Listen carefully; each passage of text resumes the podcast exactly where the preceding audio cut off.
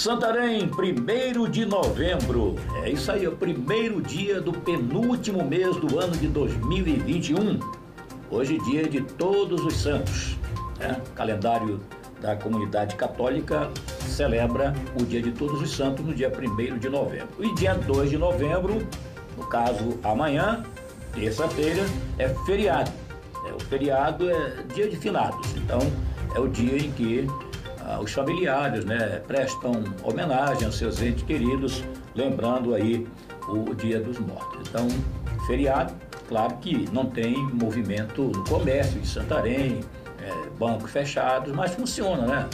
Questão aí dos caixas eletrônicos e normal. Então, essa informação aqui do nosso do nosso podcast, lembrando, é, hoje é o dia 1 de novembro e você vai ter agora as notícias que estão em destaque nas páginas do seu jornal O Impacto, o polêmico. Vamos aí as informações?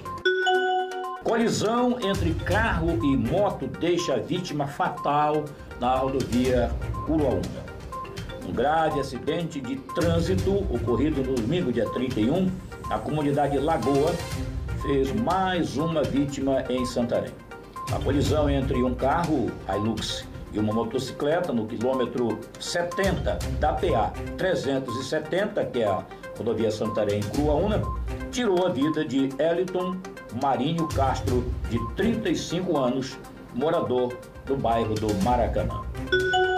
Após dar alta aos últimos pacientes, o Hospital de Campanha encerrará as suas atividades em Santarém. O Hospital de Campanha de Santarém deu alta neste domingo, dia 31, para os quatro últimos pacientes que estavam internados na unidade e encerrará as suas atividades na próxima quarta-feira, dia 3, após assistir um total de 806 pessoas desde fevereiro deste ano na região oeste do Pará.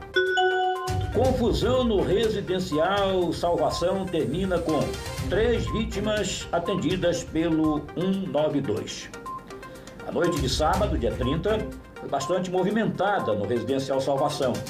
Três pessoas ficaram feridas com golpes de faca e pauladas. O SAMU foi acionado, prestou atendimento inicial e, posteriormente, encaminhou as vítimas ao Pronto-Socorro Municipal de Santarém. Na primeira ocorrência, os socorristas foram acionados por volta das 21 horas. Prestaram cuidados a duas vítimas na rua Japim 370, entre a Avenida Cardeal e Pardal.